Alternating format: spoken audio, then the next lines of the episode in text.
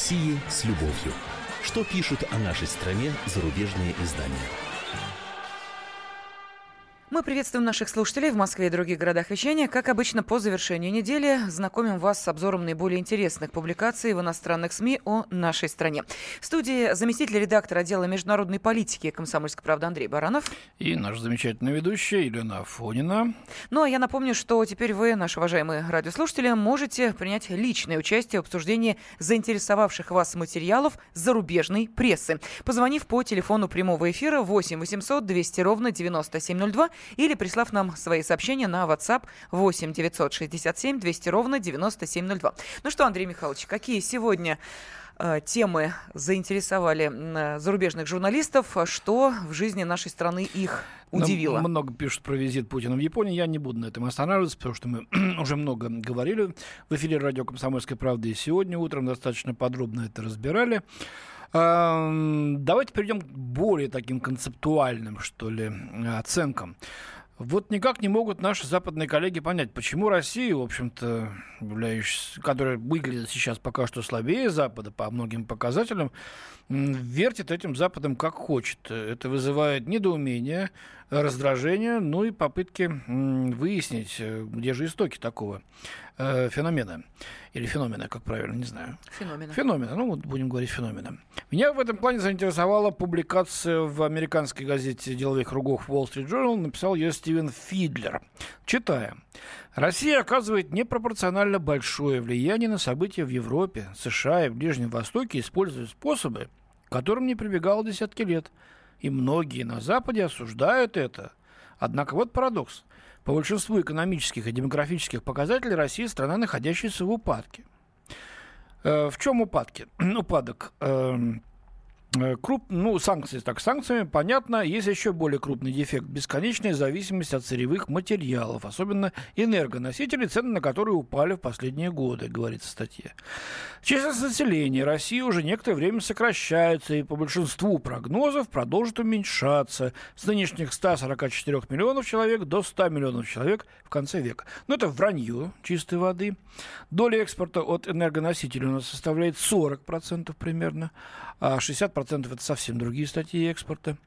Численность населения хоть и очень медленно, но начала расти. Я даже не беру механический прирост за счет воссоединения с Крымом, но у нас э, впервые за долгие годы, после 91 -го года, после прихода к власти либералов, э, рождаемость превысила смертность. Пусть там пока на десятки, сотни тысяч человек, но тем не менее тенденция переломлена. 57 эм, э, лет была средняя продолжительность жизни для мужчин при Ельцине. Сейчас чуть более 70 лет. Мало, но все-таки не 57.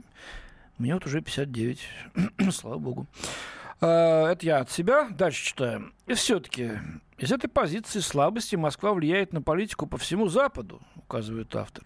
Политики в странах, раньше управлявшихся Москвой, принимают российское вмешательство как должное – ну и вот э, как же это получается-то? А потому что, знаешь, блин, как все это выходит-то?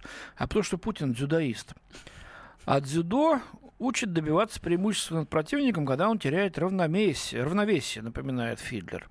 Вот западные правительства точно его потеряли. Последствия финансового краха вызвали противодействие политическим истеблишментам, правительственным учреждениям и глобализации. Считается, что Россия способствует ему, оказывая влияние на политиков, взламывая компьютеры, ну, понятно, и манипулируя социальными сетями. При Владимире Путине, считает автор, Россия вернулась на мировую арену. Однако сомнительно, что раскачав возглавляемый США миропорядок, она может воздвигнуть что-то на его месте, резюмирует автор. Ну, честно говоря, мы не собираемся что-то или кого-то возглавлять. Об этом не раз говорил и сам Путин. Ну, собственно, это записано и в многочисленных доктринах официальных у нас опубликованных. Мы просто не хотим играть по тем дискриминационным правилам, э, которые нам пытаются э, навязывать. А эти правила мы действительно считаем дискриминационными. Э, нам говорят, вступайте в англосаксонскую цивилизацию или систему демократию, под которую подстраивается Запад и пытается выстроить все остальные страны, насколько этому удается. Встраивайтесь на правах, так сказать, младшего партнера, Посмотрим, как вы научитесь, но не смейте думать о том, что вы можете претендовать на какое-то равенство вместе с нами. Я подробнее потом еще поговорю, когда мы будем обсуждать другие варианты об этом. Вот с этим Россия не соглашается, и это вызывает вот совершенно неприятие э, наших западных коллег. Причем э, я вот уже сколько эту передачу веду, наверное, лет почти десяток, э, исподволь сначала вот это непонимание, это раздражение появлялось. Сначала его обсмеивали как могли, всячески обхихикивали, затаптывали этот росток. Сейчас признаю, что он уже выродился, значит, в деревце такое с крепким стволом, которое так просто не выкорчевать. А, им это неприятно, и они пытаются искать какие-то оправдания этого, типа того, что вот, ну вот Запад немножко ослаб, и тут Россия выскочка, значит, этим воспользовалась, но мы-то все равно ее укоротим. Не получается а, это делать.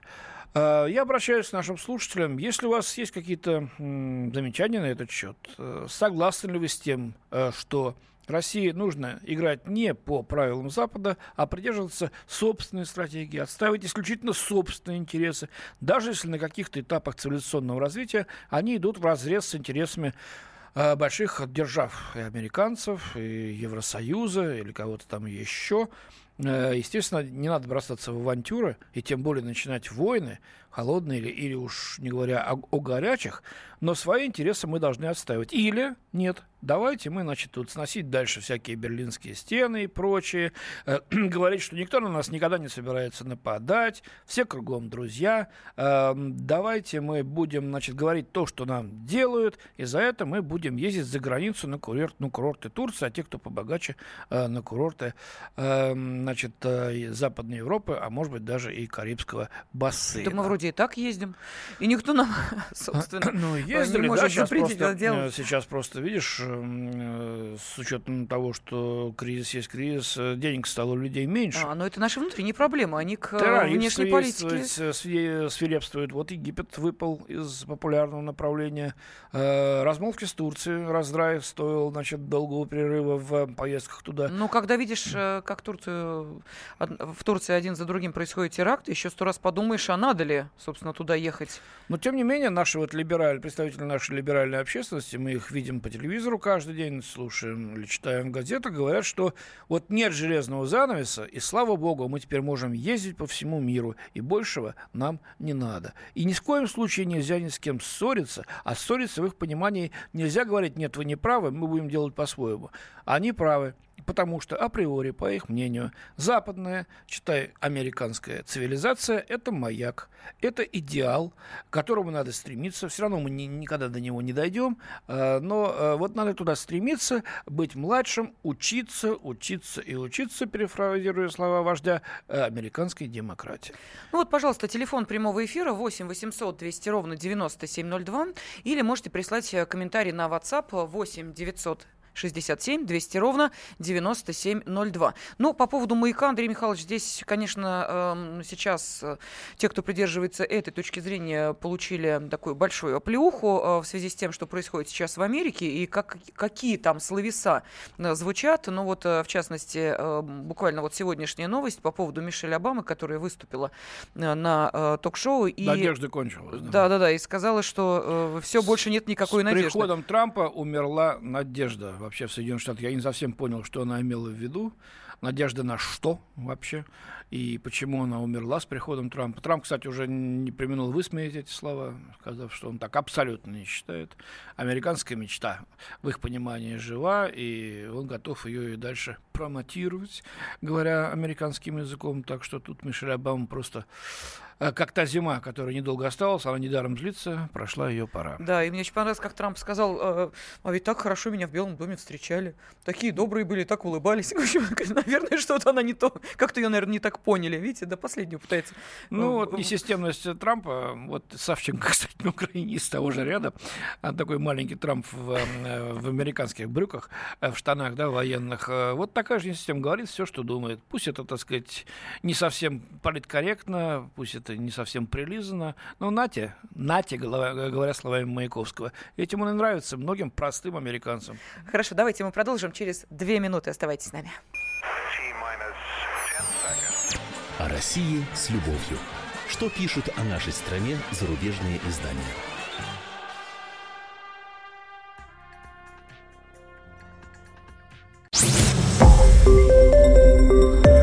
Радио «Комсомольская правда». Более сотни городов вещания и многомиллионная аудитория. Калининград 107 и 2 FM. Эм. Кемерово 89 и 8 FM. Эм. Красноярск 107 и 1 FM. Эм. Москва 97 и 2 FM. Слушаем всей страной. О России с любовью. Что пишут о нашей стране зарубежные издания? Студии заместитель редактора отдела международной политики комсомольской правды Андрей Баранов. Мне помогает Елена Фонина, и как Андрей обычно. Михайлович продолжает читать зарубежную прессу, и не только сам читает, но и нас с наиболее интересными материалами знакомит. Да, да еще и пытается индоктринировать свои точки зрения излагать. Если вы, кстати, со мной не согласны, не стесняйтесь. Звоните, говорите, Баранов, что-то ты вот надоел со своими этими все вот, подвергаешь их абс- абстракизму. Право они, в общем, надо нам разоружаться. Я продолжу сейчас э, вот эту тему э, Запад и Россия. Э, вот так повернем ее. Как нам относиться к Западу. И сразу давай объявим вопрос. Сейчас вот вы услышите, что я скажу. А, стоит ли доверять да, нам стоит Западу? ли нам доверять Западу? Вот такой вопрос мы сразу адресуем нашей аудитории. Телефон прямого эфира 8 800 200 ровно 9702. Уже можете звонить э, и, э, что называется, бронировать место в эфире, да, или можете отправить сообщение на WhatsApp 8 967 200 ровно 9702. Кстати, пришло сообщение, Россия должна развиваться только своим путем и принимать решения, выгодные только нашей стране. А вот еще, мы что, войну проиграли? Пусть они самостоятельно покажут, санкции снимут нейтралитет, и тогда будем говорить об островах. Но это все, видимо, по поводу ну, Японии. Япония, Наши да, радиослушатели mm-hmm. пытаются писать.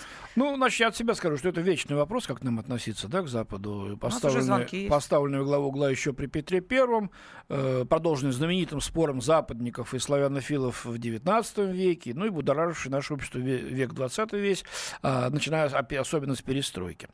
Вот почитаем, что пишет политический обозреватель немецкой газеты Die Welt, э, русскоязычная, авторесса Юлия Смирнова, хотя у нее она живет на Западе, естественно. Результаты свежего ноябрьского опроса Левада-центра удивляют. На вопрос социологов, какую политику российских властей по отношению к Западу опрошенные готовы поддержать, 71% россиян высказался за сближение, только 17% за дальнейшее обострение. Неужели это бунт против внешней политики Кремля? Э, но вот журналистка полагает, что частично это можно объяснить намного более мирным тоном, который Путин задал перед выборами э, в США. Что российский президент вот в своем послании в Федеральном собрании говорил о необходимости улучшать неудовлетворительное состояние российско-американских отношений. Вот. И вообще вал критики в отношении США в российских государственных СМИ стал скромнее. То есть получается, что конфронтацию между Россией и Западом можно считать на время оконченной, спрашивает Смирнов. Но как бы не так. В действительности Запад был и остается для России самым важным чужаком, рассуждает Авторесса. Только в противопоставлении Западу Россия может формировать представление о себе и своем месте в мире. Вот это удивительное суждение. Только если мы будем бороться с Западом, с нами будет считаться. А если мы будем делать что-то для себя, развиваться, развивать свою экономику, культуру, э, социальную сферу, то мы, значит, вообще никто. Ну, бог с ней. Вот это, по-моему, старые замшилые стереотипы холодной войны. После распада СССР, читаем дальше, Россия больше всех других советских республик столкнулась с крупной проблемой поиска новой идентичности. И вот смотрите, какая у нас оказывается идентичность с точки зрения Смирновой. Странная смесь из элементов различных периодов российской истории, ура патриотизма и чувства опасности.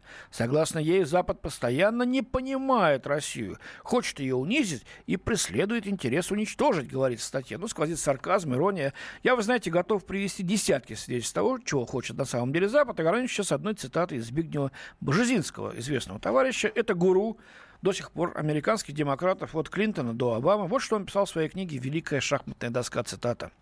«Россия – побежденная держава. Она проиграла титаническую борьбу. И говорить, это была не Россия, а Советский Союз, значит бежать от реальности. Это была Россия, названная Советским Союзом. Она бросила вызов США, она была побеждена. Сейчас не надо подписывать, подпи, подпитывать, простите, иллюзии о великодержавности России. Нужно отбить охоту к такому образу мыслей. Россия будет раздробленной и под опекой. И дальше самое главное, цитирую. Новый мировой порядок при гегемонии США создается против России, за счет России и на обломках России. Точка. Конец цитаты.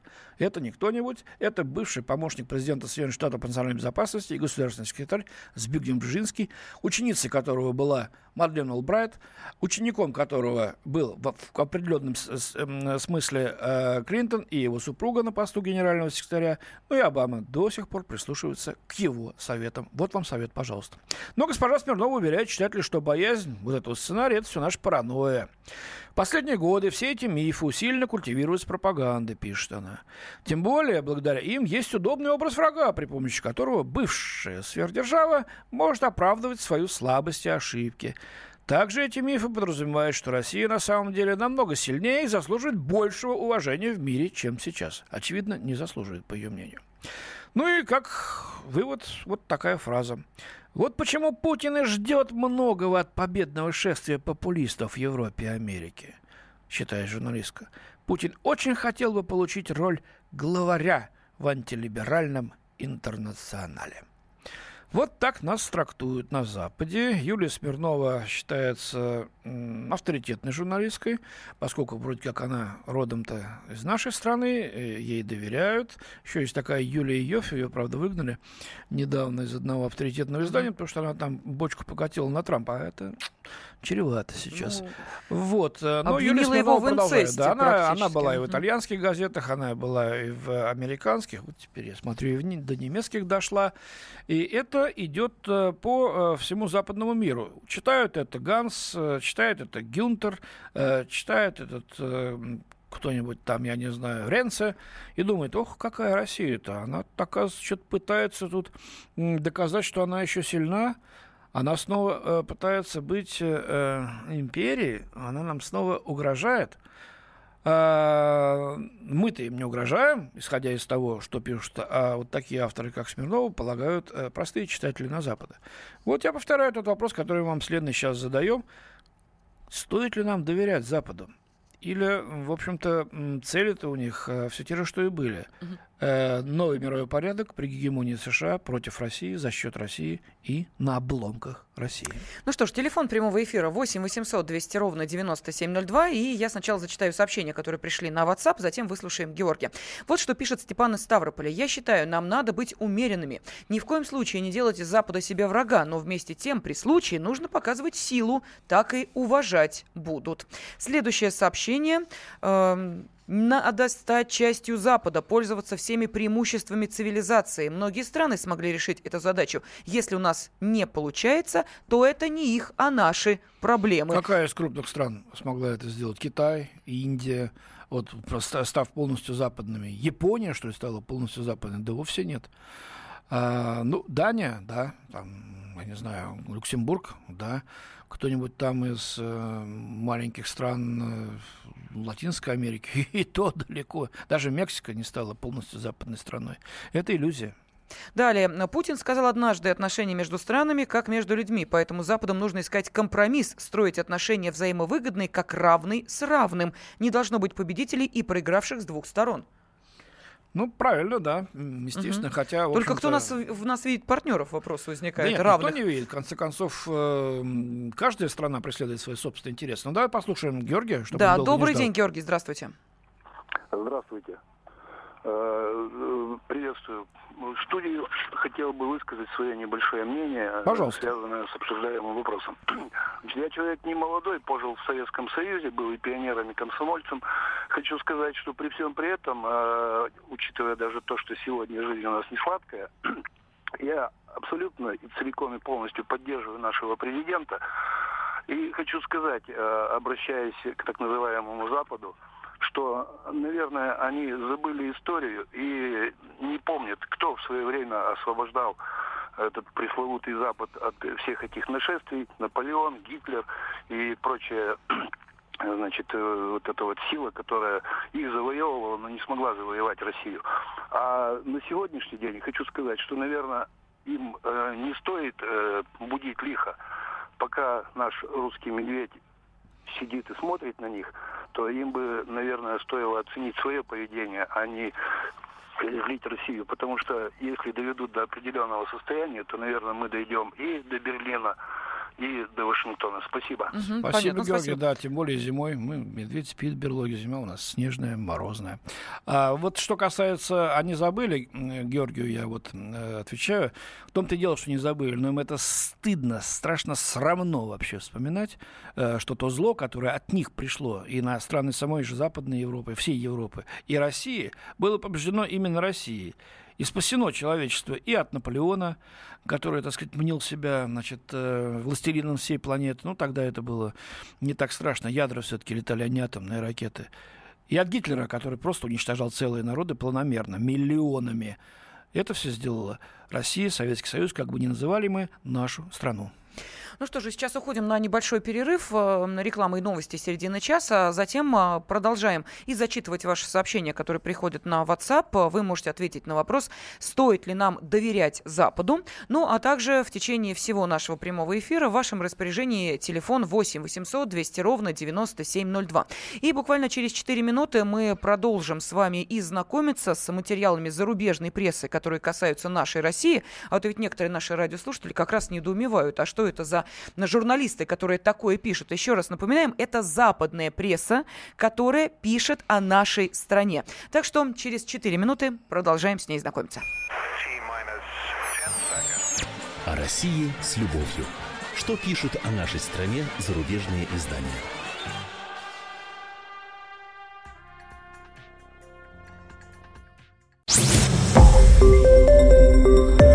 Радио «Комсомольская правда».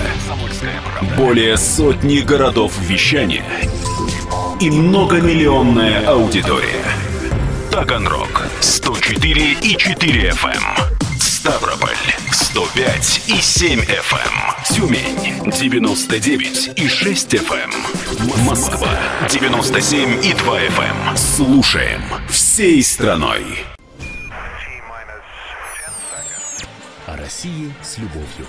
Что пишут о нашей стране зарубежные издания? Студии заместитель редактора отдела международной политики комсомольской правды Андрей Баранов. И наша ведущая Елена Фонина. И мы продолжаем э, следить за тем, что пишет зарубежная пресса о нашей стране. И по-прежнему актуален вопрос для вас, наши уважаемые радиослушатели, стоит ли нам доверять Западу. Пожалуйста, можете прислать сообщение на WhatsApp 8 967 200 ровно 9702. Позвольте, я зачитаю два сообщения.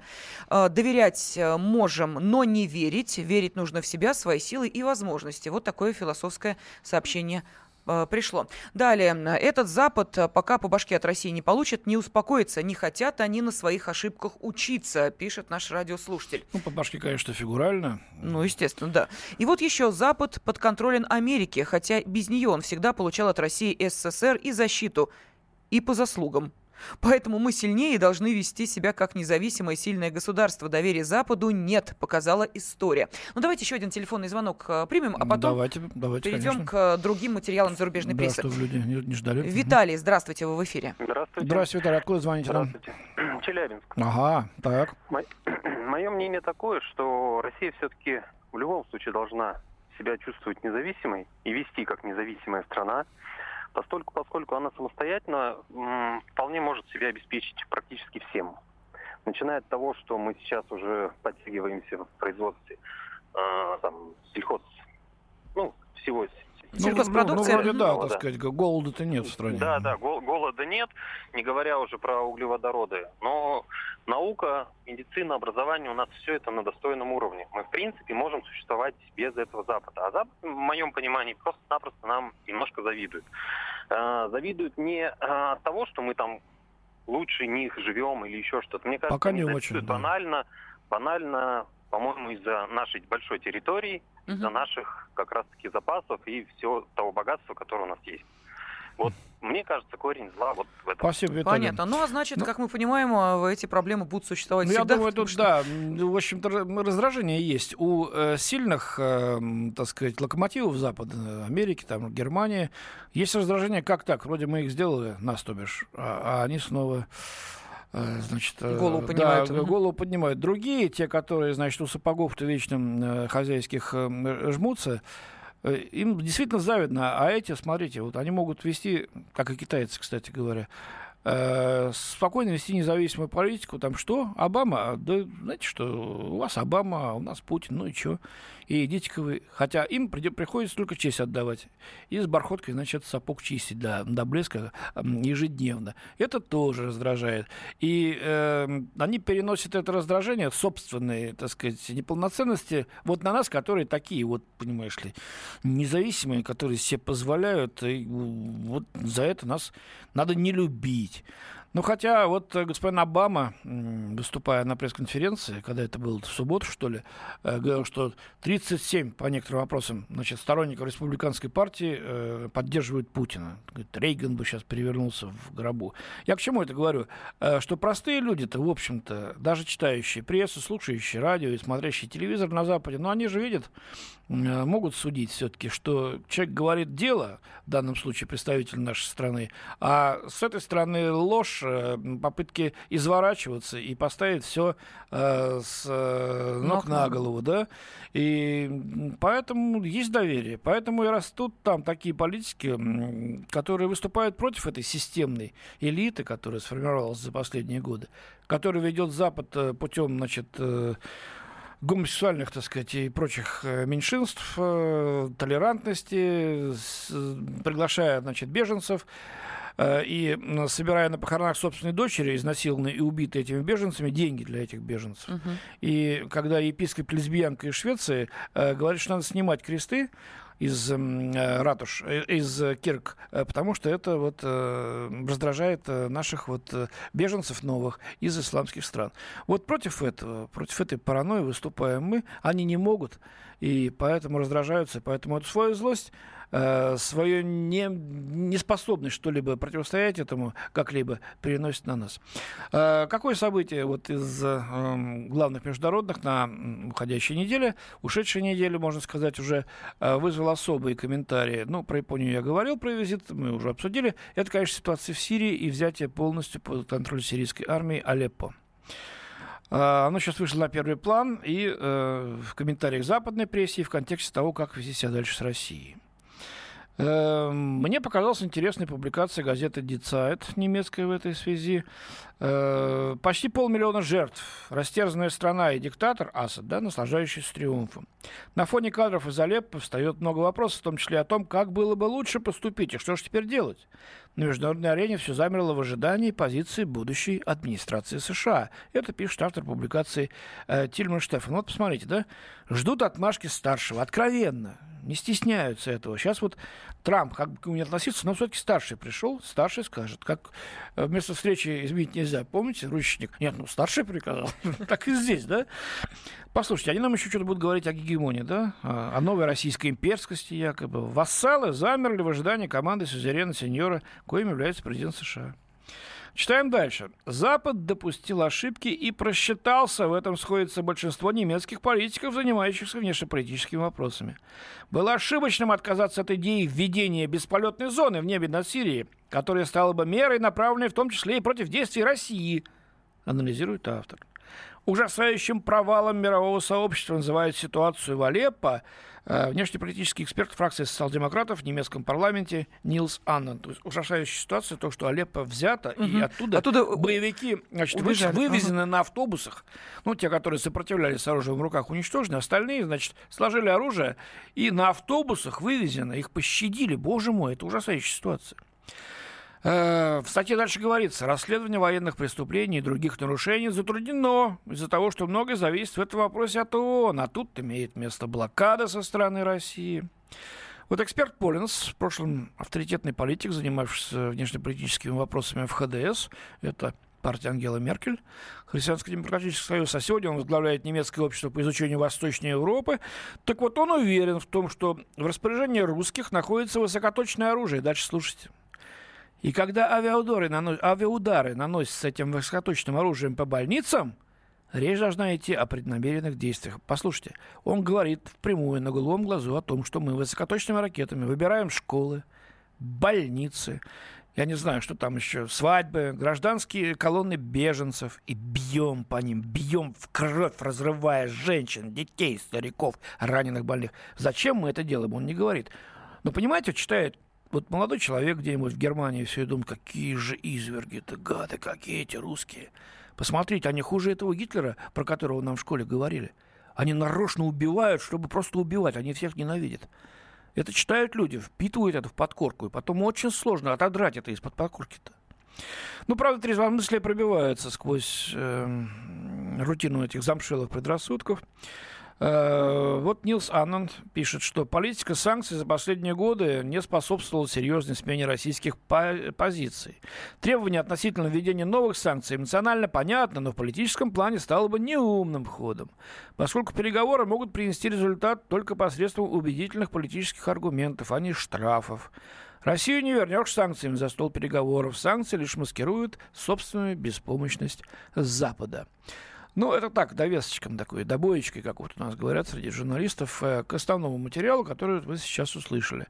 Россия во всем не виновата. Это ужас и катастрофа, что произошло в Алеппо. Ужас, потому что э, э, режим Асада при поддержке России взял город под контроль. Катастрофа, потому что это может быть переломом в гражданской войне. Это будет геополитическим, просто политическим и имиджевым поражение Запада в чувствительнейшей точке сейчас мировой политики, а именно в Сирии. Ну, давайте мы э, вновь напомним вопрос. У нас сегодня такой сквозной вопрос есть, то, что все эти материалы э, вполне можно объединить вот именно э, этим вопросом, стоит ли нам доверять Западу. И то, что касается Сирии, и то, что касается предыдущих материалов. Пожалуйста, 8 800 200 ровно 9702. Николай, здравствуйте. Здравствуйте. Здравствуйте, Николай. Я думаю, что нужно поддерживать наши отношения с Западом, мы в 91 году э, пошли на сближение с Западом, в первую очередь того, что у нас отставало производство, и мы не могли обеспечить э, рынок товарами, которые пользовались спросом у населения. Вы знаете, что у нас очень мало было российских товаров хорошего качества. Сейчас такая же ситуация. И без Запада мы вообще остаемся без товаров. Так. Что вы дарите на Новый год? Естественно, западные товары – хорошего качества, с вашим э, близким, родным, любимым. Э, конечно, они ждут от вас все самое качественное. А То, все самое качественное оно, приходит оно нам с Запада. Те же, те же пилы штиль, те же косы, которыми наше крестьянство немногочисленное косит свои огороды, э, делает покосы для своих домашних животных, соответственно, не нашими пилами, которые раньше были марки Урал, Дружба, которые глохли через 10 минут после того, как их принесешь в лес и начинаешь э, резать там, э, пилить. Э, так. Коровы-то у нас не западные, нет? Или тоже западные? Западные, конечно, Андрей Михайлович, западные. И молоко не А, а Николай, можно спросить, а на вашей-то пиле что написано? Madden э, USA, нет? Именно, именно стиль. Именно а, то есть вы сейчас еще и, э, я поняла, рекламу заодно пропустили в наш нет, эфир. Это не реклама, такую, да? Нет, нет, это не реклама. Дело в том, что понятно. вы, как бы вы не хулили Запад, Наши люди хотят получать западные товары. А сами-то они не могут, не способны вообще ничего делать, да? А если у нас правительство не дает делать, если у нас между производителем и а, понятно. потребителям куча посредников, которые угу. связаны с властью. Слушайте, ну, Отличная вот я, дискуссия. На вот, на вот я иду в магазин и покупаю что продукты наши, исключительно только наши, и, и западные вот не покупаю. Это я что, вы, неправильно делаю? Извините, вы лукавите, извините. Но ну, на вас даже вот одежда вы возьмите все, начиная там от трусов, носок и прочего. Да ну ладно, трусы-то, трусы-то есть и наши. Я поняла, Николай. И носки Я поняла, с кем нам нужно дружить. С Китаем. Давайте, с Китаем. давайте мы послушаем. Да, все это да. западное сделано в Китае, чтобы вы знали. Вы понимаете, в Китае это... Это в Китае. Николай, давайте, очень интересно, что мы вас послушали. Давайте я обращаюсь к нашим слушателям. Спасибо, спасибо, Да, я обращаюсь к нашим слушателям. Вот Николай, значит, сказал, э, все мы от трусов до часов на Западе, сами не ставим ни черта делать, э, не черта рыпаться здесь и выеживаться. Мы будем э, придатком Запада и потреблять его самые качественные товары. Андрей Михайлович, я тут вспомнила весьма занятный эксперимент был. Помните, в Америке какая-то домохозяйка решила его провести и на месяц отказаться от всего китайского. В Америке, Николай, да, слышите? На месяц отказаться от всего китайского. Через два дня она поняла, что идея обречена на провал, а эксперимент я, прекратила. Я обращаюсь, слушайте, ну ответьте Николаю, если согласен с ним, давайте, если нет, давайте тоже. А Нас мы... спрашивают, чьи перед нами микрофоны. Да, а, ответим через две минуты. О России с любовью. Что пишут о нашей стране зарубежные издания? Сегодня в программе «Горячие точки». Радио «Комсомольская правда». Более сотни городов вещания и многомиллионная аудитория. Челябинск 95 и 3 FM. Керчь 103 и 6 FM. Красноярск 107 и 1 FM. Москва 97 и 2 FM. Слушаем всей страной. О России с любовью. Что пишут о нашей стране зарубежные издания? В студии заместитель редактора отдела международной политики «Комсомольской правды» Андрей И Баранов. ведущая радио нашего Ирина Афонина. Сначала зачитаю сообщение по теме «Стоит ли нам доверять Западу?». Вот что Михаил пишет. Политики могут с недоверием относиться друг к другу, но есть примеры доверия бизнес-структур между странами, а, в то время, когда между элитами ненависть. Пример ExxonMobil и Роснефть. Ну, это в какой-то степени э, вот ответ нашему предыдущему Да, радиослушателю кстати, Николаю. вот, э, значит, звонок Николая вызвал уже тут несколько реакций. В WhatsApp Мгм. нам пишут по поводу этого Да-да-да. звонка. А, Одни приглашают Николая в Вологду. Пусть, говорит, к нам сунется со своим импортным молоком. А другой наш радиослушатель написал следующее. Согласен с ним. Отечественной продукции очень мало. А самое главное, мало качественной и надежной продукции. Вот так вот. Так что, видите, Николай, кто-то с вами спорит, а кто-то поддерживает. Далее, вот еще одно сообщение на- от э, на наших радиослушателей. Сотрудничать с Западом нужно, но ни в коем случае не доверять. И на никакую западную демократию ориентироваться не нужно. Сколько лжи в прессе, предвзятые суды, передергивание фактов до абсурда. Вот такое Тут в сообщение. чем дело-то? Значит, э, посыл-то какой, Николай? Раз там они богаче, а раз у них качественная продукция, значит, надо э, с ними дружить во всем, э, подстраиваться под них э, э, и быть там э, этажами ниже. Пользоваться просто тем, что они наработали, покупать их за деньги, нельзя, этого мало. Надо быть вассалом, очевидно, да? А почему нельзя просто, ну, есть деньги, покупай, нет денег, покупай свое похуже, ну, тоже, так сказать, все работает, в принципе-то, если следить как следует.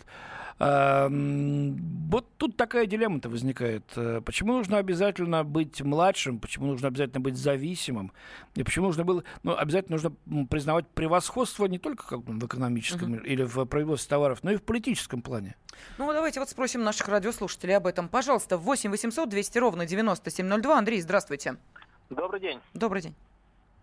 Ну, смотрите, у меня ситуация такая, что давайте, как говорил кот Леопольд, жить дружно. Просто Мгм. как бы земля у нас небольшая, соседей у нас немножко. Дружить надо со всеми. На Западе есть свое хорошее, на Востоке есть свое. Меня, допустим, на данный момент вот сильно удивляет Китай, который за 15 лет построил такую экономику, Мгм. и с ним теперь считаются все. Да, да, да, спасибо. Он просто молча, тихо, без возмущений, без маханий кулаками. Тихо и сапой построили. Ну, теперь она, наверное, первая экономика в мире получается. Ну да, первая, ну там, вторая. Андрей, в общем, надо отдать должное, туда... И все. Почему мы этого не можем сделать? Потому что туда, 15 лет сейчас я вам объясню, Запад туда перенес э, тысячи производств, потому что там за копейки, э, в общем-то, в общем-то, за арабский труд китайцы делали э, для Запада то, что им бы обошлось у них в странах в рубль.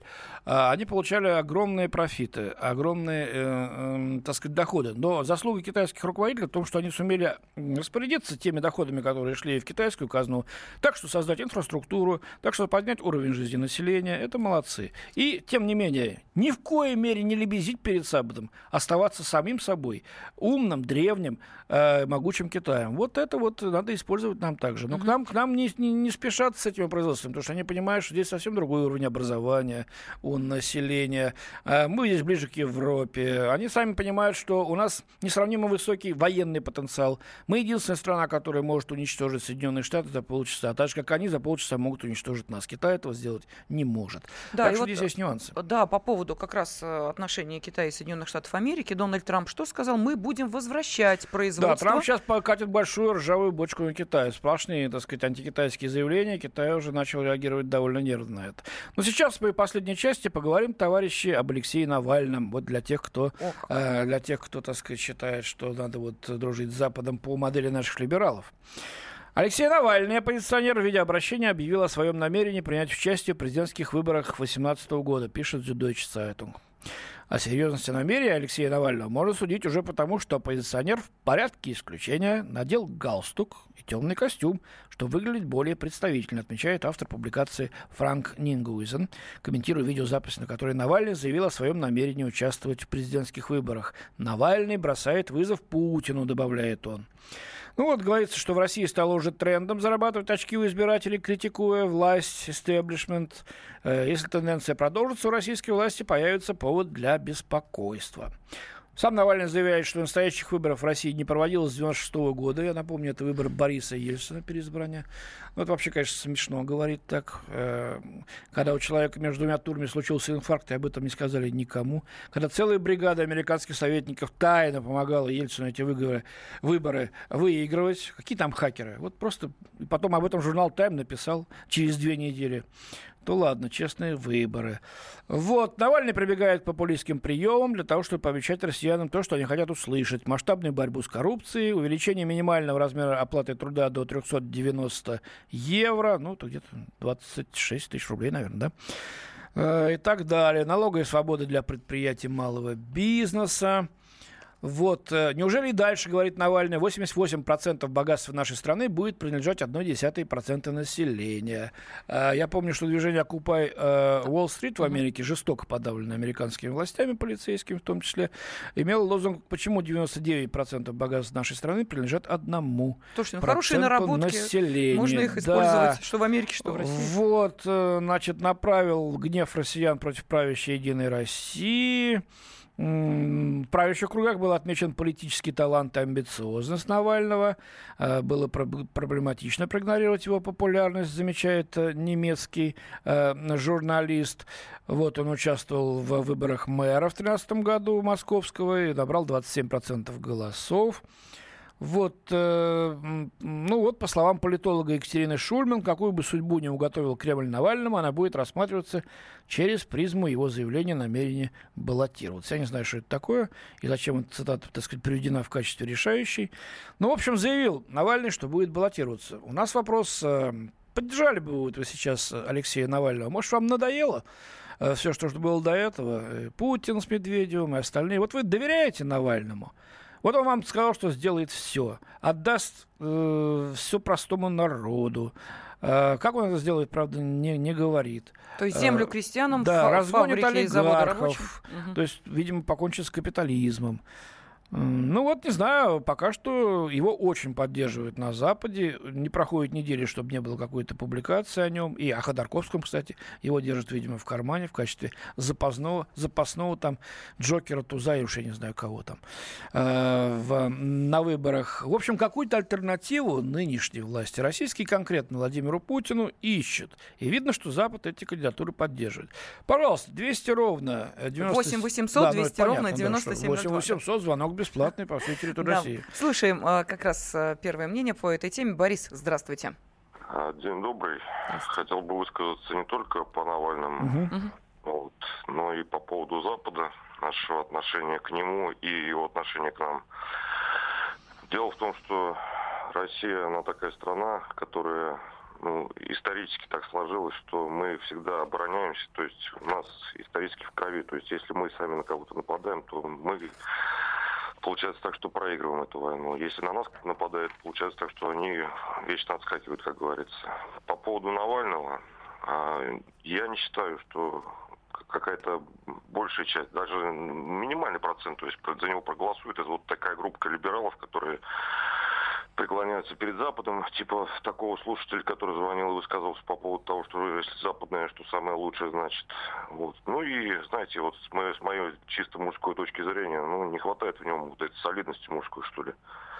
Ну, не знаю, Борис, я вот с ним э, встречался один раз, правда, все, там брал интервью. Он так очень складно звонит, что называется. Ну, ну красиво нет, говорит, убедительно. Складно звонить, складно звонить, и вот это все красиво говорить, это все, это все-таки недостаточно. Все-таки, если Владимир Владимирович Путин, как вот говорят в народе, настоящий мужик с большой буквы, то Навальный, ну, не дотягивает до этого, ну, совсем не дотягивает. То есть вот ну, это вот что-то усредненное такое. Понятно. Ну, пока мы сейчас не будем о нем говорить, мы сейчас все смотрим в контексте того. Спасибо вам большое за звонок. Спасибо. А, в контексте того, как, э, значит, вот западные наши коллеги, журналисты оценивают ситуацию в России и персонали, да, на нашем а, политическом театры, есть такой термин, вот, на политической сцене, скажем, более нейтрально. Ну что, у нас остается меньше минуты, сейчас зачитываю парочку сообщений. Э, Степан из Ставрополя пишет, э, я не думаю, что после всего, что было связано с Болотной, люди проголосуют за Навального, проголосуют «да», но в рамках статистической погрешности. Вот такой комментарий. И очень короткое сообщение «Навальный, только не это». Точка. Ну, не знаю, что неужели нет ни, никого, кто сказал бы, да, почему бы не дать ему шанс? Нет, вот, вот, пожалуйста, только что пришло сообщение. А я не либерал и не преклоняюсь перед Западом, но проголосовал бы. Жаль, конечно, что наш радиослушатель не объяснил, почему, собственно, эта кандидатура ему кажется предпочтительнее угу. ныне действующего, но не успеваем ну, мы Очень мы рады. Спасибо вам всем огромное за то, что приняли участие в обсуждении нашей передачи. Надеемся, эта традиция сохранится. С вами были Андрей Баранов и Елена Афонина. До свидания. О России с любовью. Что пишут о нашей стране зарубежные издания?